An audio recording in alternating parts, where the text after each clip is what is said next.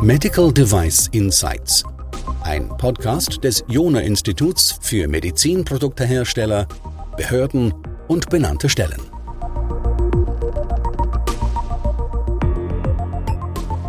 In der letzten Zeit haben wir sowohl im Journal als auch auf unseren Webseiten als auch hier im Podcast viel über die digitale Transformation gesprochen. Schwerpunkt war allerdings hier die digitale Transformation regulatorischer Prozesse, also beispielsweise die Zulassung, beispielsweise die Post-Market Surveillance oder beispielsweise die Überwachung der Regularien. Eine digitale Transformation hat natürlich einen breiteren Scope. Da gibt es auch andere Prozesse, die man sich ansehen sollte, die man transformieren sollte, automatisieren sollte. Und einer dieser Prozesse, über den wir wenig gesprochen haben, das ist die Produktion. Und aus diesem Grund habe ich heute jemand eingeladen, der sich gleich vorstellt, der sich nämlich genau in diesem Bereich Digitalisierung der Produktion ziemlich gut auskennt. Könntest du dich ganz kurz vorstellen, Timo? Ja, gerne. Also erstmal, hi Christian, vielen Dank für die Einladung. Ich freue mich sehr, hier zu sein. Mein Name ist Timo Keller. Ähm, ich habe an der TU Darmstadt Maschinenbau studiert, habe dann direkt im Anschluss äh, promoviert und mich dann sehr schnell auch in dem Thema Digitalisierung der Produktion vertieft.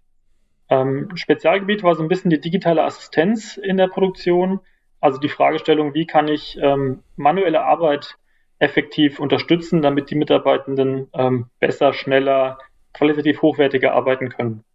Und genau zu dem Thema habe ich dann Anfang 2022 äh, mit einem Kollegen, dem Dr. Stockinger, ausgegründet. Äh, und was wir jetzt anbieten, sind im Grunde Dienstleistungen, um produzierende Unternehmen auf dem Digitalisierungsweg zu unterstützen. Ja, und das ist genau das, was wir heute brauchen. Und ja, sollten wir mal, bevor man digitalisiert, das haben wir auch in, den, in dem Fit for Future Programm ziemlich gut geklärt. Also digitale Transformation ist ja kein Selbstzweck, sondern wir wollen irgendwas besser machen, wir wollen Ziele erreichen, beispielsweise Probleme lösen. Genau. Was sind denn das für Probleme, die durch eine Digitalisierung der Produktion gelöst werden könnten? Ja, also erstmal kann man vielleicht sagen, dass die ähm, Probleme sehr, sehr vielfältig sind und auch immer sehr individuell sind. Also es kommt auf den Produktionsprozess an. Und da steckt vielleicht auch schon ein Geheimnis in unserer Vorgehensweise drin, auf die ich dann später nochmal eingehen werde. Aber typische Beispiele, die wir immer wieder sehen, sind äh, etwa Effizienzverluste, wenn Montageinformationen veraltet sind oder schlecht dargestellt sind, dann kommt es dazu, dass man nochmal fragen muss, den Kollegen, den Vorarbeiter, den Meister oder wen auch immer. Und das kostet Zeit. Ein sehr großes Problem ist eigentlich immer das Thema Nacharbeit oder Ausschuss, also Qualität als Überbegriff. Ähm, und hier kann ich natürlich auch durch eine gute Information äh, bestimmte Montagefehler oder sonstige Fehler vermeiden und so eben auch den, den Ausschuss reduzieren. Was natürlich gerade bei Medizinprodukten extrem wichtig ist, ja, also bei, bei äh, Produkten, die, von denen die Gesundheit der Patienten mit abhängt. Jetzt habe ich dich aber gerade unterbrochen. Mach weiter, Thema. Ja, das ist nicht schlimm. Ja. Ich glaube, das, das Beispiel ist auch wirklich sehr gut für den nächsten Punkt, den ich machen wollte, und zwar für den Zeitaufwand, den man oft hat, um Sachen zu dokumentieren. Also beispielsweise Prüfschritte zu bestätigen oder auch Qualifikation nachzuweisen durch eine Unterschrift. Und das sind alles Themen, die man auch wirklich, ähm, was den Informationsfluss angeht, sehr gut automatisieren kann. Also wenn der Mitarbeitende angemeldet ist, ein Prüfschritt durchgeführt ist, dann kann ich das automatisch äh, digital quittieren und muss keine, keine Zettelwirtschaft mehr, mehr ausfüllen und ähm, natürlich dann irgendwie auch ablegen und anschließend weiter verarbeiten, auswerten und ähnliches. All das kann ich mir so sparen. Hm. Also ich fasse es ganz kurz mal zusammen. Ähm, auch welche Vorteile jetzt da implizit du schon mitgenannt hast. Also du hast einmal gesagt, wir sind schneller, also beispielsweise, weil es weniger Nacharbeiten gibt. Du hast gesagt, mhm. wir sind auch effizienter im Sinne, dass es nicht nur weniger Nacharbeiten gibt, sondern auch weniger Ausschuss, glaube ich, gerade gehört zu mhm. haben. Ähm, das war die höhere Qualität der Produkte, über die du gesprochen hast, die höhere Konformität äh, und dann nochmal ein Effizienzthema, nämlich weniger Arbeit, was die ganze Dokumentation mit angeht. Habe ich das richtig genau. zusammen? Exakt. Ich würde sagen, das sind drei Schwerpunktthemen und es gibt viele, viele weitere, die dann immer wieder ähm, ja, aufkommen und äh, wie gesagt, von Produktion zu Produktion sehr unterschiedlich sind. Mhm. Also wir wissen jetzt schon, was sind die Probleme, äh, die wir beseitigen können. Wir wissen schon gewisse Vorteile, die wir erreichen können. Was sind denn eigentlich so typische Produktionsschritte, bei denen ihr regelmäßig helft? Also ein Schweißen hätte ich jetzt mal vermutet, ja. so ein Schritt ist jetzt vielleicht weniger. Aber was sind so typische Schritte, die, wo ihr rangeht? Ja, also am allertypischsten sind eigentlich Montagetätigkeiten. Ne? Also dann wirklich manuelle Tätigkeiten. Ähm, man kann es auch ein bisschen verallgemeinern, indem man sagt, dass digitale Assistenz immer dann besonders viel Sinn macht, wenn die Tätigkeit relativ komplex ist. Mhm. Also anspruchsvoll ähm, in ihrer Art.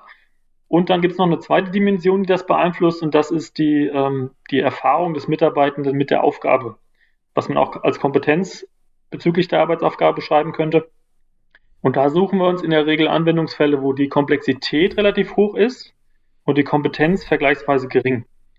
Und genau an dieser Stelle habe ich den größten Wert von Digitalisierung im Informationsfluss. Ah, damit hast du nämlich jetzt schon mal genannt, äh, für welche Unternehmen äh, das besonders geeignet ist, nämlich alle Unternehmen, die produzieren, die relativ komplexe Produktionsschritte haben mit nicht ganz top ausgebildeten Leuten. Genau, exakt. Ähm, es gibt auch andere Fälle, wo es wirklich sehr viel Sinn machen kann, aber das ist so der prädestinierte Bereich, äh, den wir uns in der Regel immer zuerst suchen, wenn wir in ein neues Unternehmen reinkommen. Mhm. Da fängt man üblicherweise an, weil man da die größten Potenziale auch sehr schnell heben kann.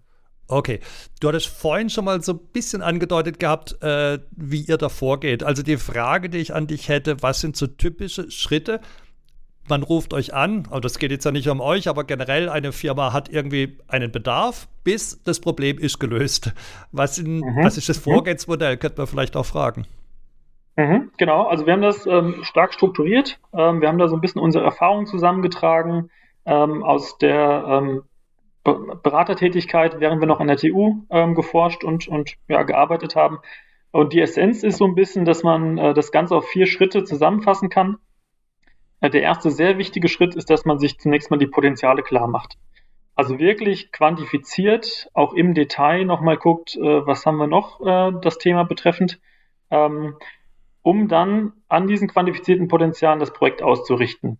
Also ich habe ja dann meine, meine Hauptziele sozusagen sehr früh definiert und kann dann darauf zuarbeiten und stelle sicher, dass ich sie erreiche. Das ist jetzt sehr abstrakt noch, wenn ich ganz kurz nochmal da reinhaken darf. Also Potenziale, das, das äh, sagen ja ganz viele. Jetzt mal irgendwie Hand aufs Herz. Wie viel, wie viel Euro kann man da typischerweise einsparen bei so einem Produktionsschritt? Ja, auch ganz spannend. Hm. Also es ist mehr, als man wahrscheinlich denkt. Ähm, bei unseren Projekten können wir beobachten, dass wir pro Arbeitsplatz etwa 7.000 bis 20.000 Euro pro Jahr einsparen können. Und so kommen relativ schnell, also auch dann für kleinere Arbeitsbereiche, schnell mal 50.000 bis 200.000 Euro zusammen, die ich jährlich, jährlich einsparen kann. Das heißt, rentiert sich wirklich, dass man da investiert, weil man hat einen extrem schnellen Return on Invest Genau, also es gibt zahlreiche Quickwins, die man hat und natürlich hat man aber auch strukturelle Verbesserungen. Ne? Also ich habe durchgängigen Informationsfluss, ich habe ein moderneres Arbeitsumfeld, was ja auch eine Strategie gegen Fachkräftemangel sein kann. Ich baue mir sukzessive auch irgendwie einen Datenschatz auf. Ne? Also ich sammle ja Daten, mhm. die ich dann äh, weiterverarbeiten, möglicherweise irgendwann mit einer KI auswerten und nutzen kann. Äh, und so schaffe ich eigentlich das Fundament für äh, eine zukunftsfähige äh, Produktion, wenn man so will. Mhm. Was du jetzt gerade aber nochmal beschrieben hast, das war Teil des ersten Schritts, nämlich wirklich eigentlich auch mal ausrechnen, kann man wirklich sagen, was ist eigentlich das, was wir einsparen wollen, auch in Eurobeträgen. Ja, du hast jetzt noch andere mhm. Potenziale gerade aufgezeigt, aber das wäre quasi, dessen soll man sich wirklich absolut klar sein. Schritt eins, Schritt zwei. Und der zweite Schritt ist dann, dass man sich wirklich ein detailliertes Prozessverständnis erarbeitet. Also Prozess analysieren. Dazu setzen wir eine ähm, selbst entwickelte Methode ein, die Informationsflussanalyse, die ja, ist TU Darmstadt entstanden und wurde von uns dann nochmal angepasst an unseren Anwendungsfall Produktion. Und was wir da immer machen, ist, dass wir bottom-up die Prozesse verstehen und visualisieren. Typischerweise in einem kleinen Arbeitsraum und dann aber auch regelmäßig, also eigentlich täglich in einem drei- bis viertägigen Projekt einmal am Tag äh, mit der Führungsebene diskutieren, um so eben ein einheitliches Prozessverständnis zu schaffen, von dem aus man dann die Verbesserungen ähm, viel besser adressieren kann. Sprecht ihr dann auch mit den Leuten direkt an der am Arbeitsplatz? Ja, also, genau, das ist ein zentrales Element, dass man, ähm, da steckt jetzt für mich so ein bisschen ein Bottom-up drin. Ne? Wir gehen wirklich ähm, in die Produktion rein, sprechen mit den Mitarbeitenden, schauen uns den Prozess an, nehmen hier und auch mal Zahlen und Daten auf und können so wirklich ein umfassendes Bild äh, an die Wand zeichnen. Und das sind eigentlich Informationen, die man im Top-Management in der Regel gar nicht hat. Ähm, gibt eine ganz interessante Statistik, dass das Top-Management äh, etwa 4% der Probleme kennt. Und ganz unten habe ich eben 100 Prozent der Probleme mhm. in dem Prozess selbst. Und die holen wir hoch, äh, können wir diskutieren und dann entsprechend daran arbeiten. Okay, das war Schritt zwei. Also Schritt eins, wir machen quasi uns das Potenzial klar. Schritt zwei, wir machen uns die Probleme klar. Also was, was läuft doch nicht optimal? Wir verstehen den Prozess, genau. der tatsächlich läuft. Schritt drei. Schritt drei ist dann, dass wir uns aus der Analyse raus wirklich die Anforderungen strukturiert erarbeiten und dann mit diesen Anforderungen passende Lösungen ähm, auswählen am Markt und dann dem Unternehmen entsprechend vorstellen. Also wir haben in der Regel dann zwei bis drei, vielleicht auch mal vier Steckbriefe unterschiedlicher Lösungen, die wir auch mit einem Prozentwert bewerten können. Was würde das heißen? Also eine Anforderung, kannst du ein Beispiel geben? Beispiel für Anforderungen sind im Grunde alles, was sich aus dem, aus dem Prozess ableitet. Also wir erfassen dann wirklich die einzelnen Funktionen, die erforderlich sind, um die einzelnen Umsetzungen, die wir im Prozess platzieren wollen, zu erreichen. Und so orientieren sich die Anforderungen immer sehr stark am Anwendungsfall. Also eine Anforderung wäre beispielsweise, ich möchte hier am Prozessschritt A, B diese Information erfassen. Oder ich möchte die Information auswertbar abspeichern. Oder aber sogar, ich möchte eine Auswertung auf Grundlage dieser erfassten Information erstellen. Also so können wir so viele Überkategorien bilden und dann auch so tief gehen wie erforderlich. Und das wird dann immer abgeprüft mit den jeweiligen am Markt verfügbaren Lösungen.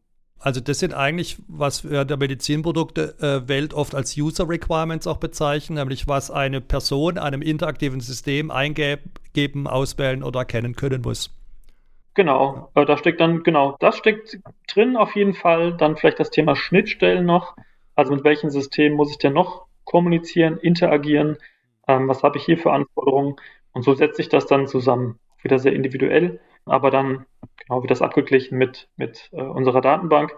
Und wir können dann sehr schnell auch schon wirklich passende Systeme identifizieren, sprechen oft nochmal mit dem Lösungsanbieter, um das nochmal wirklich festzuzurren und dann Empfehlungen geben zu können. Mhm. Also das war der Schritt drei, Anforderungen erheben, Anforderungen mit möglichen Lösungen abgleichen und dann die beste Lösung dann auswählen. Da geht es in den vierten Schritt, das ist dann die Umsetzung, wie ich dich verstehe. Also was wird da ganz konkret gemacht? Genau. Das ist dann das typische Projektgeschäft, würde ich vielleicht sagen. Also da kommt dann ja die dritte Partei mit an den Tisch. Ich habe dann produzierendes Unternehmen, uns als Beratungsunternehmen und dann den Systemanbieter.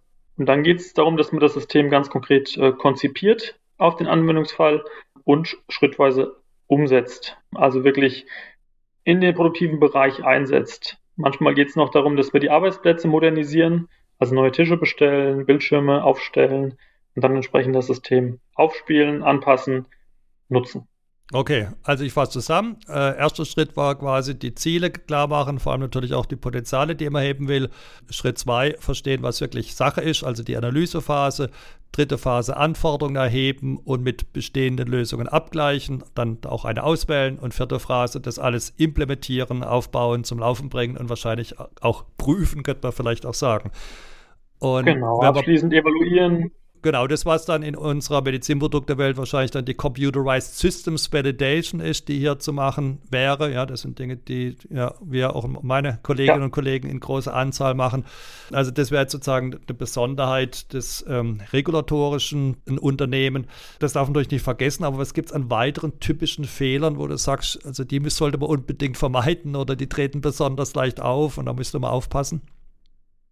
Ja, also was wir sehr oft beobachten, ist wirklich, dass man oft schon bei einer technischen Lösung ist im Betrieb, ohne dass man die vorbereitenden Schritte gemacht hat. Also dass man wirklich eine Technik verliebt, vielleicht auch mal eine eher unpassende Lösung implementiert, ähm, weil man eben die vorherigen Schritte wie Potenziale identifizieren und quantifizieren oder aber auch tiefergehendes Prozessverständnis aufbauen übersprungen hat vielleicht.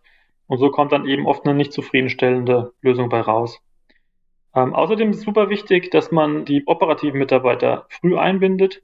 Das steckte ja sehr stark in der Analyse drin, weil diese operativen Mitarbeiter sind natürlich die Personen, die dann mit dem System arbeiten müssen. Hier muss man für Akzeptanz sorgen. Hier muss man oder kann man auch schon sehr früh Verbesserungsvorschläge einsammeln. Das ist auch nicht zu unterschätzen, ähm, weil das ja natürlich die Personen sind, die den Prozess am besten kennen und so auch am besten äh, mitgestalten können. Mhm. Also zwei Dinge, ne? Einmal nicht von der Technik kommen und das zweite mit den Leuten sprechen, die es betrifft. Großartig. Vielleicht zum Schluss noch eine äh, Frage. Also gibt es sozusagen von eurer Seite Besonderheiten bei, auf die man bei der Validierung achten müsste? Also unterscheidet sich das jetzt von anderen Bereichen oder wie geht ihr da üblicherweise vor? Ja, also was wir üblicherweise machen bei der Evaluation, ist, dass wir uns nochmal ähm, die Potenziale anschauen, die wir eingangs definiert haben und prüfen, ob wir das ähm, erfüllen. Mhm. Jetzt könnte natürlich die äh, Validierung, ähm, also die regulatorische Vorschrift, könnte natürlich ein Ziel gewesen sein. Das ist eines der Potenziale, das sich erreichen lässt aus meiner Sicht, ne, mhm. ne, dass wir ja auf dem ganzen Weg jetzt auch schon ein Prozessverständnis erarbeitet haben. Wir können den Prozess visualisieren und das kann schon eine Hilfestellung sein für die Regulatorik. Nach unserer Erfahrung ja, das, das, das ist sehr, sehr spannend, was du sagst. Da merkt man nämlich eigentlich, wie die in der regulatorischen Welt auch der Begriff der Validierung gar nicht so ganz richtig genutzt wird. Ähm, weil was du gerade gesagt hast, ist, wir wollen schauen, haben wir die eigentlichen Ziele erreicht. Ja, damit ist eigentlich auch eine Computerized mhm. und Prozessvalidierung, was ihr mhm. da macht. Also du hast gerade eben genannt gehabt, ähm, haben wir zum Beispiel die Einsparpotenziale tatsächlich gehoben, haben wir beispielsweise die mhm. gewünschte Qualitätssteigerung auch wirklich erreicht, äh, haben wir den Ausschuss verringert, so wie wir das eben zu Beginn dann auch festgelegt haben. Und die Computerized Systems Validation hat irgendwie einen schmaleren Scope. Die schaut nämlich, macht das System das, was es eigentlich tun sollte. Also da sind wir validierungstechnisch auf ein bisschen einer anderen Ebene.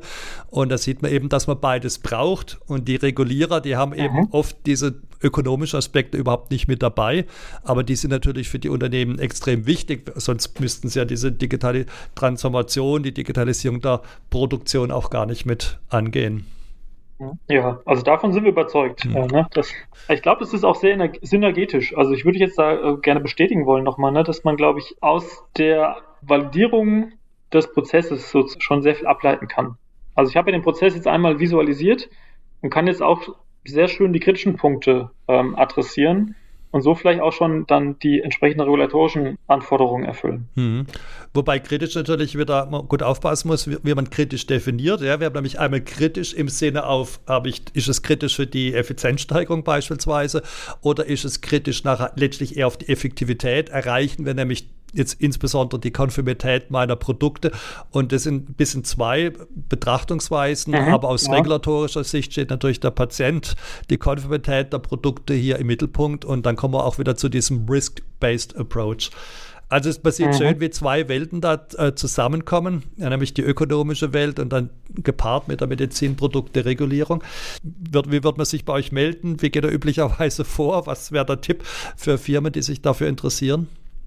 Auf deine Frage, wie man uns erreichen kann. Ich glaube, wir werden am Ende dann in den, in den Notizen zum Podcast einen Link, einen Link haben, wo wir nochmal eine Landingpage hinterlegen, auf der sich dann alle Interessierten melden können.